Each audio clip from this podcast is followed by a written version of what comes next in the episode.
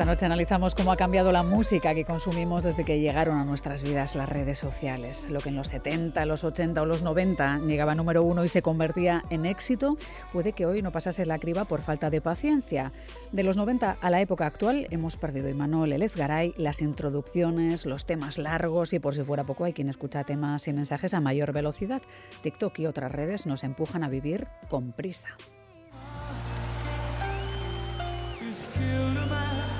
Entre los casi seis minutos que dura este Bohemian Rhapsody con el que Freddie Mercury puso patas arriba al estadio de Wembley en 1986, podríamos reproducir cinco veces el tema A Astillén de Zetak, que da nombre al último álbum de la banda de Arbizu.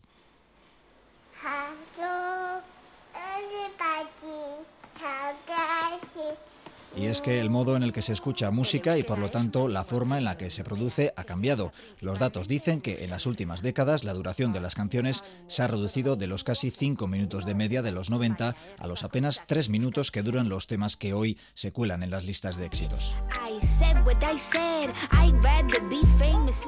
La canción Paint the Town Red de Doja Cat es la canción más larga de las 30 que conforman el listado de Top Gastea que la emisora musical de EITV destaca cada semana. Dura 3 minutos 51 segundos, casi un minuto por encima del promedio de las canciones que componen la lista, cifra que no alcanzan un tercio de ellas. La más corta, Greedy de Tate McRae de 2 minutos 11, está en el top 3 de la lista.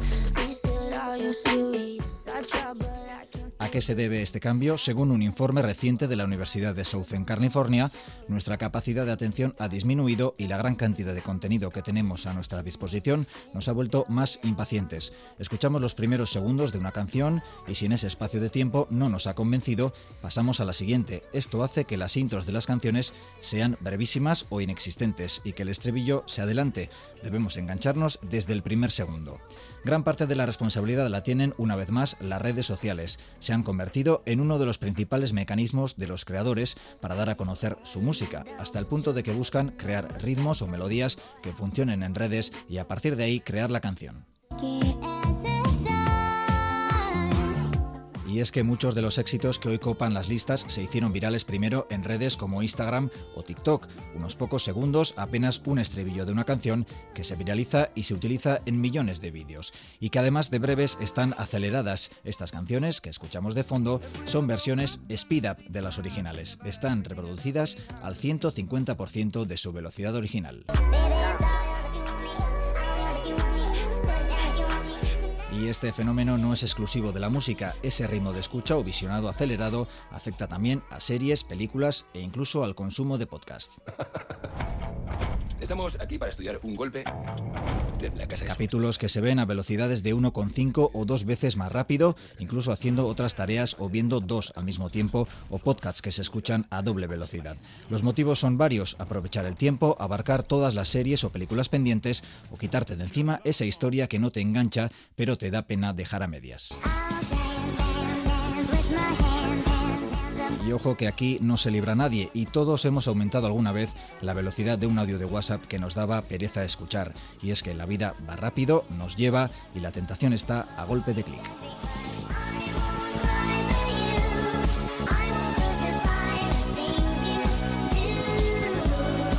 Panorama musical que ha cambiado por completo y que analizamos con dos expertos musicales. Joseina Echeverría es una de las voces más reconocibles de Gastea, un locutor experto en música. Joseina Gabón. Hola, Caixo Gabón. ¿Qué tal? ¿Cómo estás? Muy bien, muy bien. No sé si de los que empieza a escuchar también la música 1.5 con el famoso Speed Up.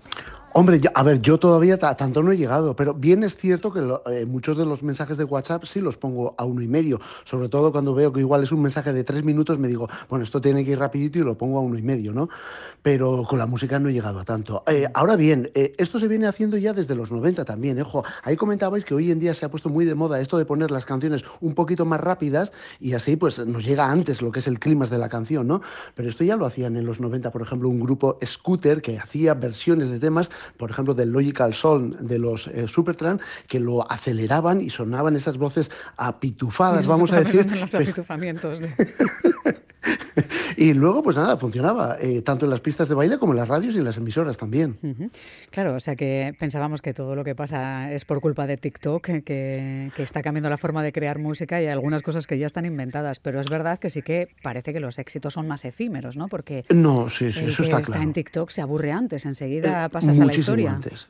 No, yo creo que incluso una cosa es eh, cómo se escuchan las canciones y otra cosa es cómo se producen las canciones, o sea, cómo se hacen las canciones hoy en día. El estribillo tiene que ir mucho más adelantado, el estribillo se tiene que repetir varias veces, muchas veces incluso el estribillo se graba una única vez y luego se repite ese, ese mismo estribillo, ¿no? Entonces, sí, bueno, ya lo dijo en su día Pau Donés, el de Jarabe de Palo, vivir resurgente. Bueno, no sé si vivir resurgente, pero la vida se nos ha vuelto en una auténtica urgencia en estos momentos. Y no solo eso, eso lo, también lo vivimos los que nos dedicamos un poquito a pinchar música o a poner música eh, pues, eh, delante de gente, vamos a decir. Antes, por ejemplo, incluso en la radio también, sobre todo en los 80, las canciones, se pedían las canciones, igual se pedían, el día 20 de enero es el cumpleaños de mi mamá, por favor, eh, ponerle esta canción y tal. Luego en los 90 llegó el famoso contestador automático, donde dejabas grabado un mensaje y para el día siguiente ya ponías la canción. Hoy en día no te puedes ni plantear hacer una petición con tal distancia. Es lo pido ahora y se me pone ahora. Pues lo mismo cuando estamos pinchando gente o música delante de la gente, la gente te, pide, te viene pidiendo una canción, supongamos, estoy poniendo Benito Lerchundi, Miquel Labo, a Xavier Lete, te piden una David Guetta, les dices, hombre, ahora no me pega mucho, dame cinco minutos. No, no, no, es que lo quiero ahora y se lo tienes que poner ahora. O sea, no hay transiciones. Lo queremos es pura urgencia. Sí, sí, vivir es urgente. Esperemos que no se nos haga hostil, porque a este paso, Joseina, podría pasar. Vamos a saludar también a Marino Goñi. es un productor musical muy conocido. No sé si podemos decir que también es coleccionista, investigador de los orígenes del rock and roll. Entiendo, Marino, que lo del speed up tampoco, ¿no? Gabón. Venga. Bueno, eh, estábamos con la conexión y casi no me he enterado de la pregunta. Ya me puedes. No te preocupes, eh, Marino. Lo primero es lo primero y es verdad que te hemos saludado haciéndote una pregunta y eso tampoco está bien. Gabón, ¿qué tal? ¿Cómo estás? Gabón, pues bien, aquí con la conexión a vuelta, sí, pero ya, ya lo hemos conseguido. Ha sido como en el último momento cuando lo hemos conseguido. Bueno. Bien, ahora perfecto. Estaba escuchando a Joseína las cosas que decía. Claro, de que ahora no hay tiempo para nada, ni, pues para, ni, paciencia para esperar, ¿no? ¿Cómo lo ves? Exactamente, así es, así Así es. Bueno, yo, yo practico mucho la paciencia, ¿eh? o sea, porque si no mm, me moriría ya para estas horas. Así de claro. Marino, ¿tú tienes la sensación de que hoy en día se crea para que funcione en redes y no al contrario? Y que probablemente sería imposible que un tema compuesto en 2024 pues tenga una introducción extensa, como decía Joseina, o que haya que esperar un minuto y pico para que empiece alguien a cantar, eh, imposible completamente. Hombre, yo pienso que lo que deberíamos hacer de entrada me da la sensación es eh, abrir la perspectiva y pensar que no solo la música que se escucha en las radiofórmulas o no solo la música que, que se consume, digamos, como, como la comida rápida, es la música que existe. Entonces, eh, a partir de ahí ya eh, yo cambiaría algunas de, de, los planteamientos que habéis hecho con respecto a esto. No, bueno, las redes sociales obviamente tienen mucha importancia, pero yo creo que esta costumbre o esto que está pasando ahora pasó siempre. Es decir, eh, me explico. Eh, yo creo que, en, la historia de la música popular, en la música de variedades, por llamarle de alguna manera, no voy a llamarle música pop porque creo que... Música ligera. Música, ligera, ahí has estado, Joseína. Buenas tardes, Joseína. Alpa Marino, Joder, chico, ya, es que te estaba viendo hablar y digo, bueno.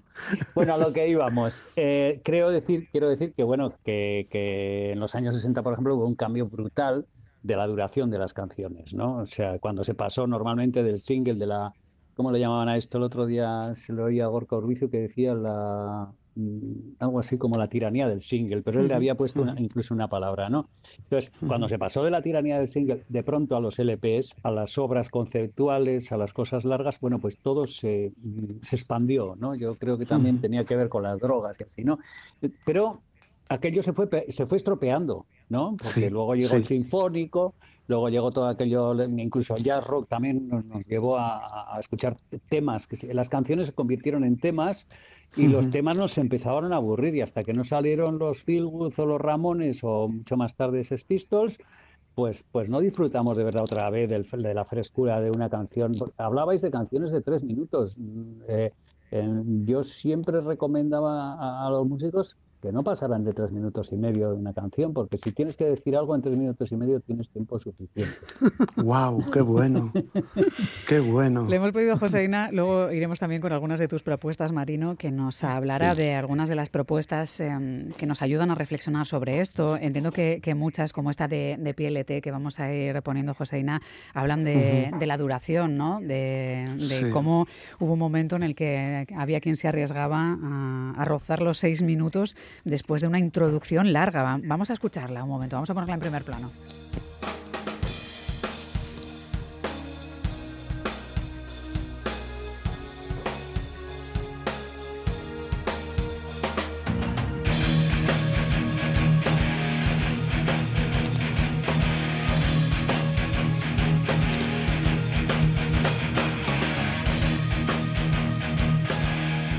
Entiendo que estaría hoy en día ya la gente pensando, ¿empiezan o no empiezan? Esto estamos perdiendo, ¿no? La capacidad de asombrarnos con una introducción mm, es algo que se está perdiendo. Ahora me dirá Marino, no es así. Es que eh, eh, justamente el otro día me comentaba Andoni Basterrechea de Delirium Tremens, que es un grupo que funcionó muy bien a finales de los 80 y a principios de los 90, luego han estado parados como unos 30 años y tal, y luego ahora han vuelto, ¿no? Entonces, una de las. Eh, la gente joven le suele decir a Andoni, oye, ¿por qué hacéis las intros tan largas? ¿Por qué estáis tanto rato tocando sin cantar? Y, y Andoni dice que, pero a ver, pero es que esta canción es así punto. Es que, es que no todas las canciones tienen que ser, ya arrancamos con el estribillo o ya al, segundo 30 ya estamos con el estribillo o prácticamente con toda la canción enseñada. O sea, eh, las canciones son así. Eh, bien es cierto que tanto en los 90 eh, también se hicieron muchos temas de este estilo. Yo me acuerdo que, por ejemplo, en el 91 salió el disco negro de Metallica con Nothing Else Matters, que era un tema de seis minutos.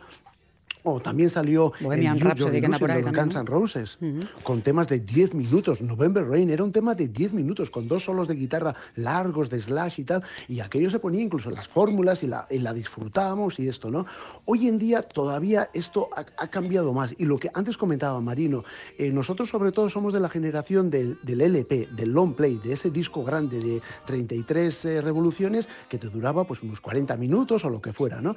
Entonces somos de esa generación, pero lo que ahora ha cambiado muchísimo es la unidad. Ya la gente ya no es del disco, es de la canción sobre todo. Y dentro de la canción también de los primerísimos segundos. Eh, bueno, a ver, siempre hay excepciones. Por ejemplo, esta misma semana, comentaba Marino, eh, Gorka Urbizo acaba de presentar su primer disco en solitario y, por ejemplo, el último tema es un tema de cinco minutos donde luego al final le mete dos minutos de instrumental. Y al día siguiente vino Juancho Aracama, o sea, eh, el que fuera cantante de Glaucoma, que ahora acaba de arrancar en, en solitario llamándose Monsieur Lecrep y ha presentado un tema de autopresentación de 8 minutos, rapeado en 8 minutos con un videoclip que es una maravilla.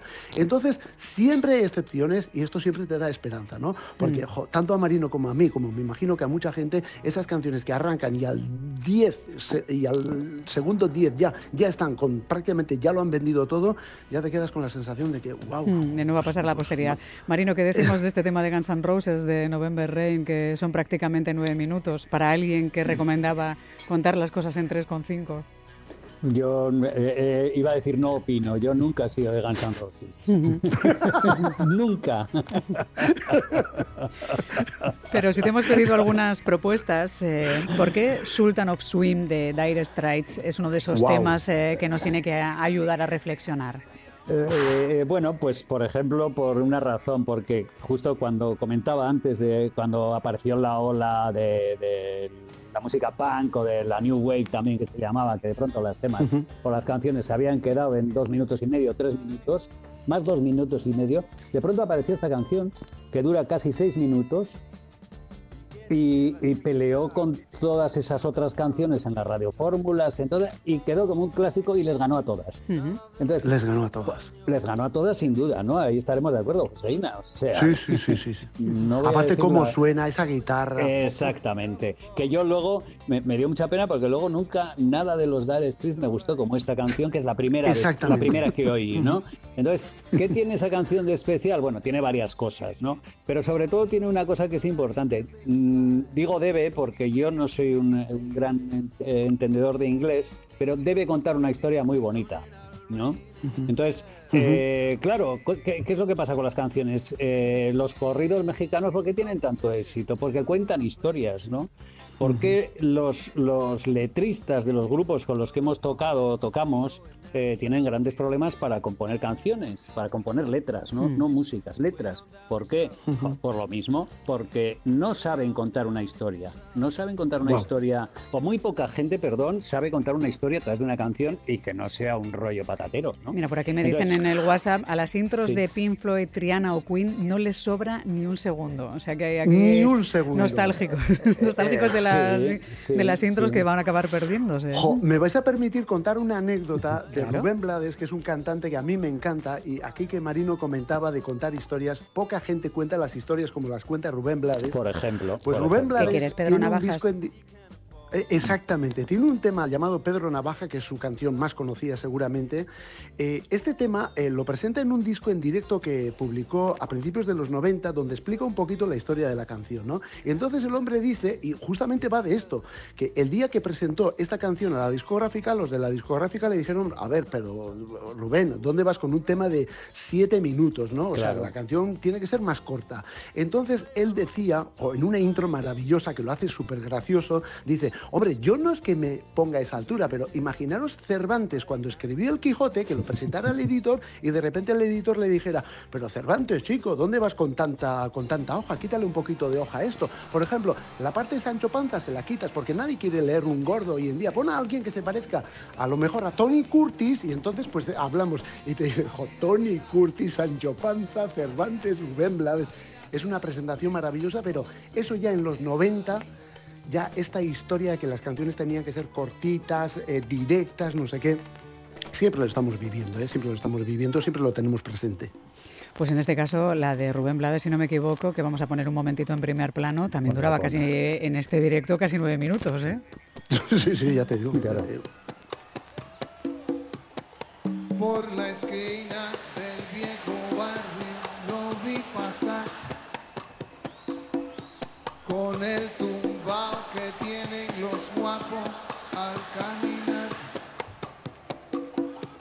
Las manos siempre en los bolsillos. ¿Os imagináis, Marino, lo que sería acelerar esto? Y, cargarnos el tumbao poniéndolo a, velocidad doble o algo así, es que sería, sería un, crimen, como, un, sacrilegio. Un sacrilegio si es que existe esa cosa. Oye, habéis hecho unas propuestas interesantísimas, la verdad. Hay un tema que a mí me pierde, porque una de las propuestas que hacías, Marino, era Farolito, de Natalia Lafourcade, que es, esta mujer es una fantasía, pero ya con Gilberto Gil es algo que es ah. fantástico, porque es uno de esos temas que hay que elegir sí o sí.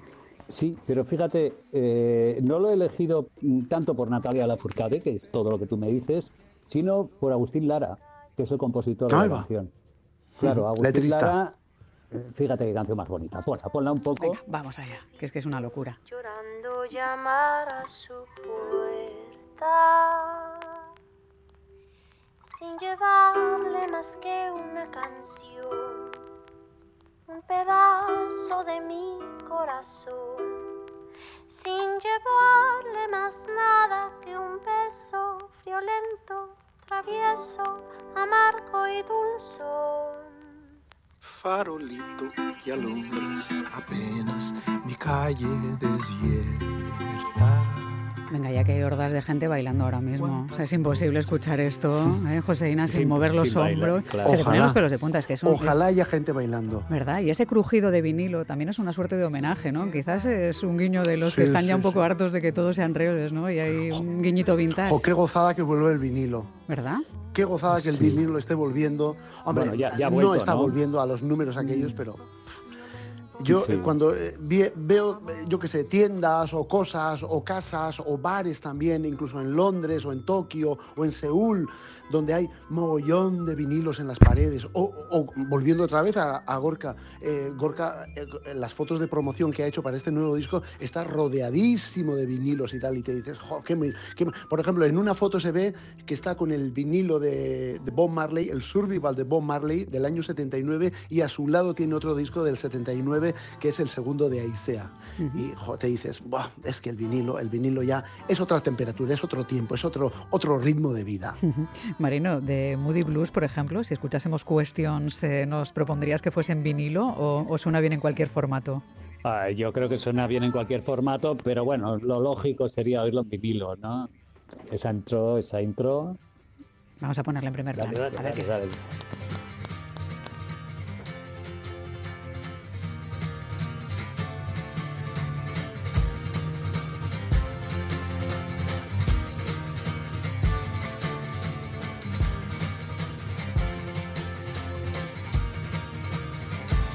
Mientras aprovecho para saludar, que dicen así despacito, ¿para qué correrlo? Bueno, despacio, de Caixo Cuadrilla, un abrazo marino, ¿eh? muchos años eh, con mis fotos y tu música coincidiendo, José, así que este, entre una cosa y otra te van saludando.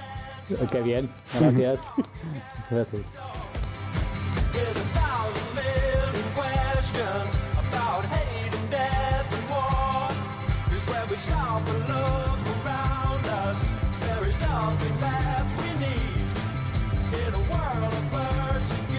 Marino, que tiene este tema que, que atrapa.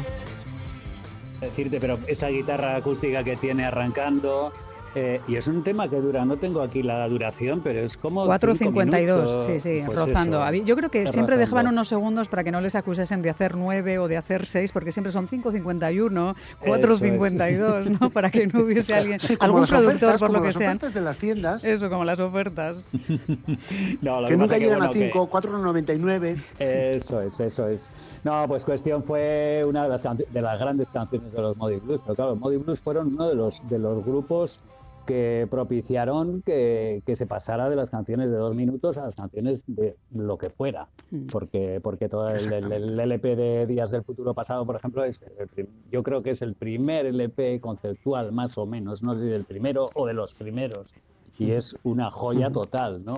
Y resulta que era curioso porque, porque los, los Moody Blues era un grupo que venía del rock and roll más tradicional y de pronto no sé qué... Sí, sí, de los 60.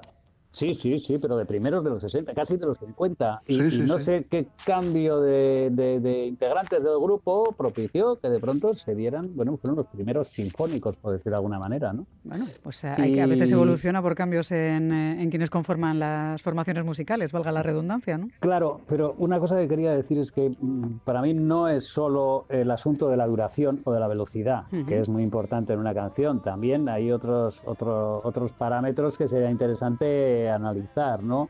Que es, por ejemplo, los tonos, por ejemplo, eh, bueno, la velocidad que hemos dicho, pues también, ¿no? O sea, hay un montón de cosas que hacen que una canción te atraiga, ¿no? Mm, Por ejemplo, durante muchos años, sobre todo en los 80, 90, se, l- l- los estribillos no se cantaba estrofa, estribillo, estrofa, estribillo, sino que se dejaban dos estrofas y luego el estribillo, e incluso igual a veces se repetía el estribillo, se hacía un puente, el estribillo y todos a casa, ¿no? O O sea, presentación, no- nudo y desenlace, un poquito, Eh, ¿no? Como prácticamente, las ¿no? Eh, no sé quién descubrió la primera vez esto de no cantar la primera vuelta al estribillo, sino que hacer un pequeño puente y volver a otra estrofa, ¿no?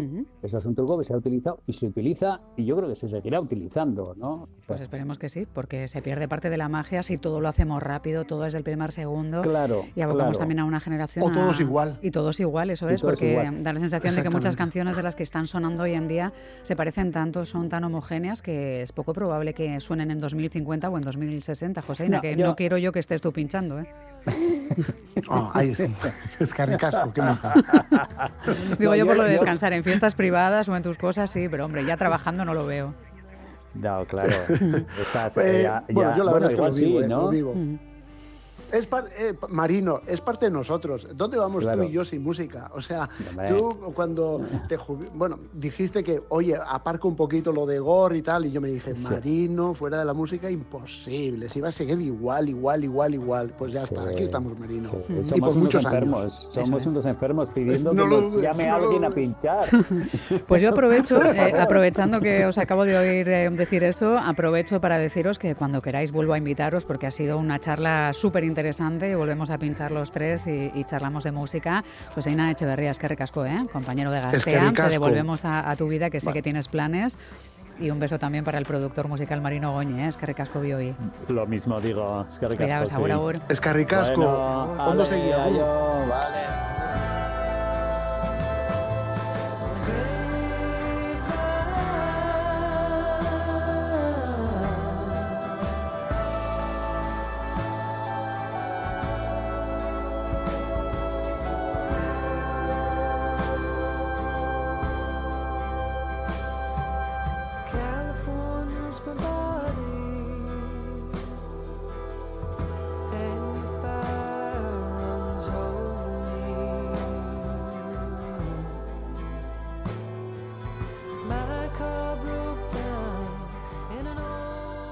Gambara de cerca, con Miriam Duque.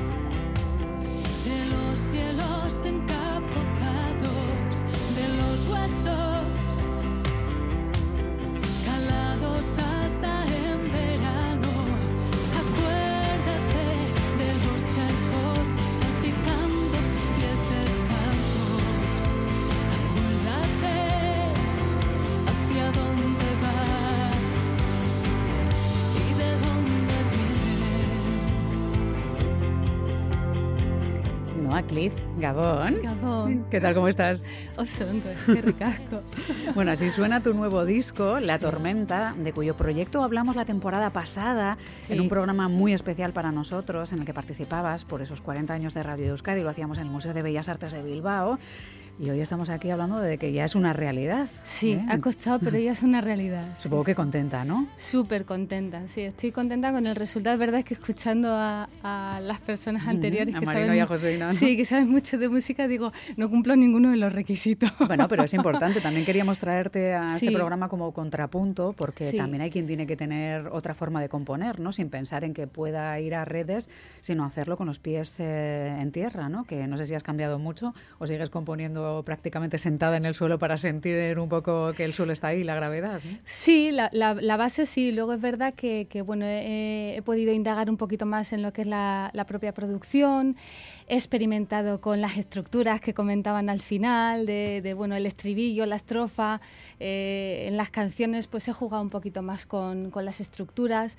Eh, es un disco muy distinto a, El Mapa, eh, tiene una fuerza y unos mensajes mucho más potentes. También me parece que es un disco más valiente por los temas que se tratan pero he seguido cuidando siempre la letra, que tenga un mensaje y, y que Ujú. tenga un, un contenido. Que no haya sensación de prisa, ¿no? Porque entiendo No. que ese speed up del que hablábamos, que se hace con las series, que se hace con algunas canciones, con algunos audios, ¿no?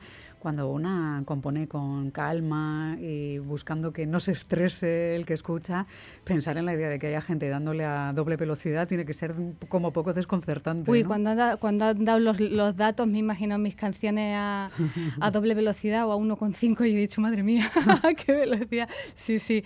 Es verdad que este disco, a ver, eh, empecé a componerlo en el 2020, en, en la pandemia, en cuando estuvimos eh, confinados.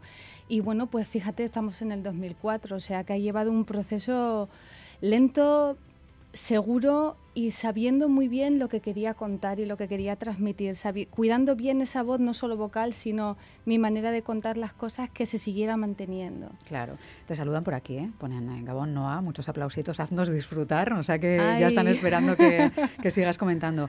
Si a eso que comentabas de componer de otra forma y contar historias, porque no es lo mismo quien pivota en, en la melodía que quien además necesita contar una historia, que de eso hablaba Marino también, de la importancia de saber contar historias en las Sí. Si a eso le sumamos un crowdfunding o la necesidad eh, de, de no estar de, de una forma al uso en el mercado, sino que tú tienes que producirlo todo y sacarlo adelante, entiendo que eso obliga también a plantearse otros tempos, ¿no? Y otros plazos y a vivirlo de otra forma, ¿no? Más lenta porque tiene que ser más lenta. Sí, sí, eh, por un lado porque tiene que ser más lenta también porque económicamente pues eh, los recursos dan hasta donde dan y yo soy una persona que yo me lo quiso, yo me lo como todo desde el principio. Es verdad que luego mm, tengo cerca a gente que respalda, que me ayuda y que eh, me ayuda además a que esto se haga realidad a estos niveles de crear un disco. Hubo gente que me preguntó, ¿por qué no sacas single? Les digo, es que yo quiero contar una historia en este disco. ¿no? Entonces es como cuando cuentas una serie que tiene ciertos capítulos, pero que todo tiene un, un hilo, ¿no? un hilo conductor. Y, y, entonces me parecía que ir contándolo mm, pues, desgranado le perdía un poco la fuerza y el sentido, ¿no? Entonces, bueno, pues es verdad que, que, sigo teniendo esa resistencia de decir, no, es que yo quiero contar la historia de arriba, o sea, desde el principio hasta el final, luego que cada uno elija su tormenta uh -huh. y elija su capítulo, digamos, pero, pero yo como, como persona que compongo, que creo, tenía la necesidad de crear una obra completa. Y por si hay alguien que todavía tenga cierta sensación de, de prisa, paramos a respirar. Tanto mares incendiando inviernos cada vez que acechas y aprietas mi pecho puedo respirar, no puedo respirar. Fuiste un miedo asustado al que me encontré una noche en el pasillo llorando.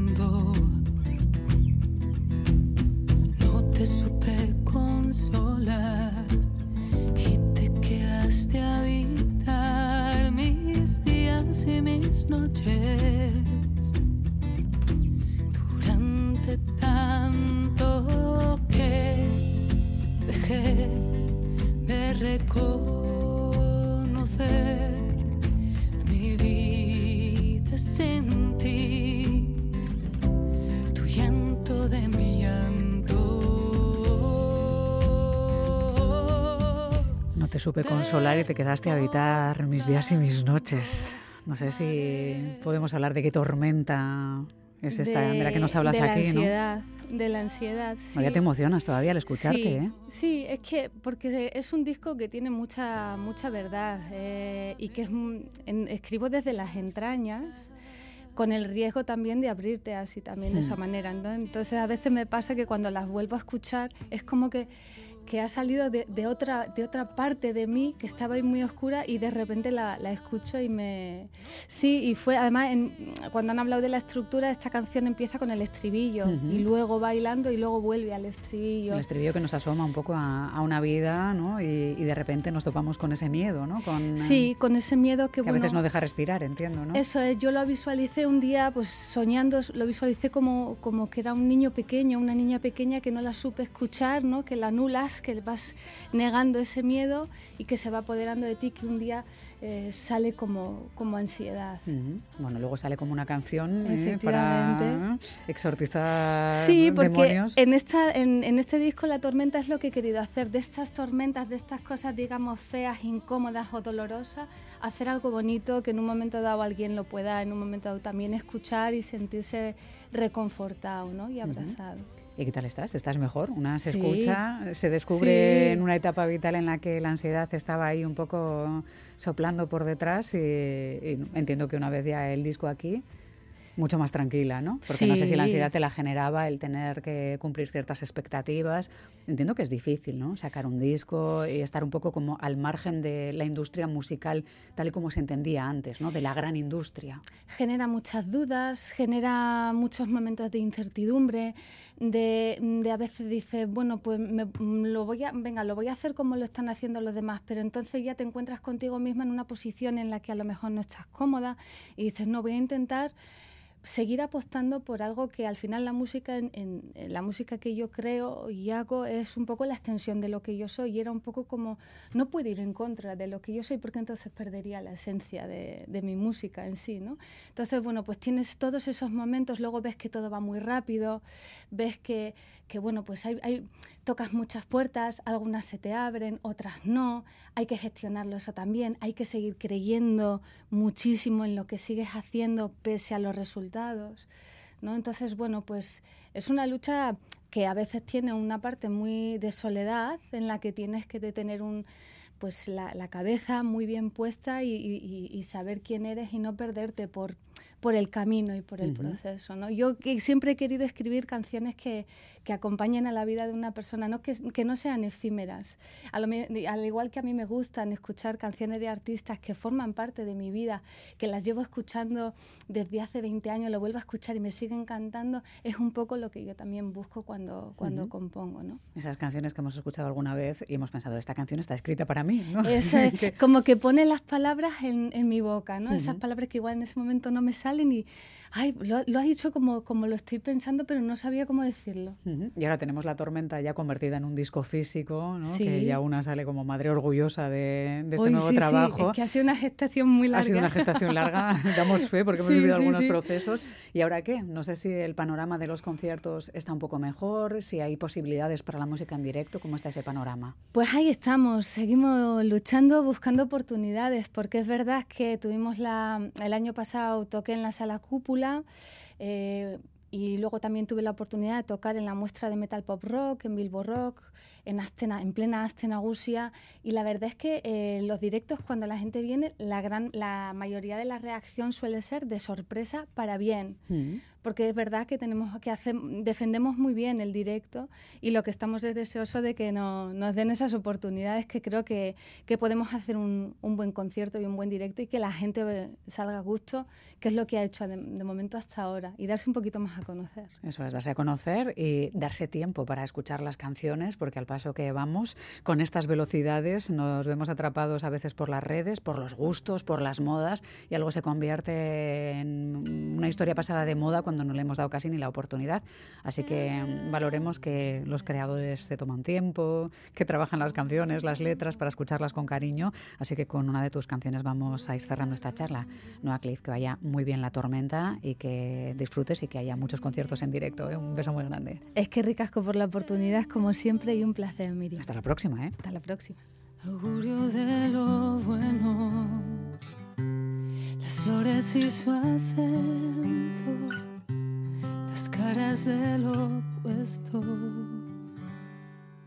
¿Por qué te vas?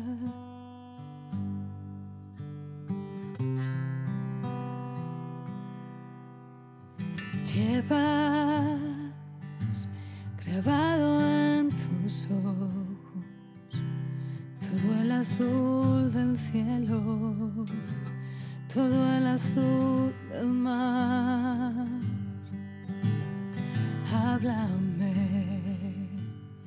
háblame de nuevo de la paz y de la guerra, de la fe y de los amores, de la vida y las mareas.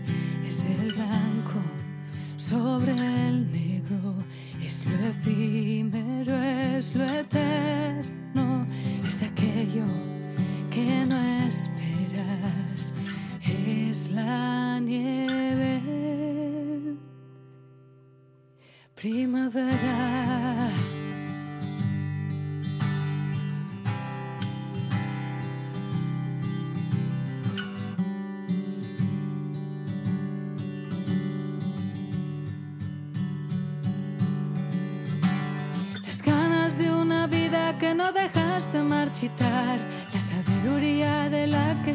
Supo tirar, de las canciones más amargas, sin perder la chispa ni la gracia, y esa sonrisa sin igual, y esa sonrisa sin igual, es el blanco sobre Gambara de cerca, con Miriam Duque.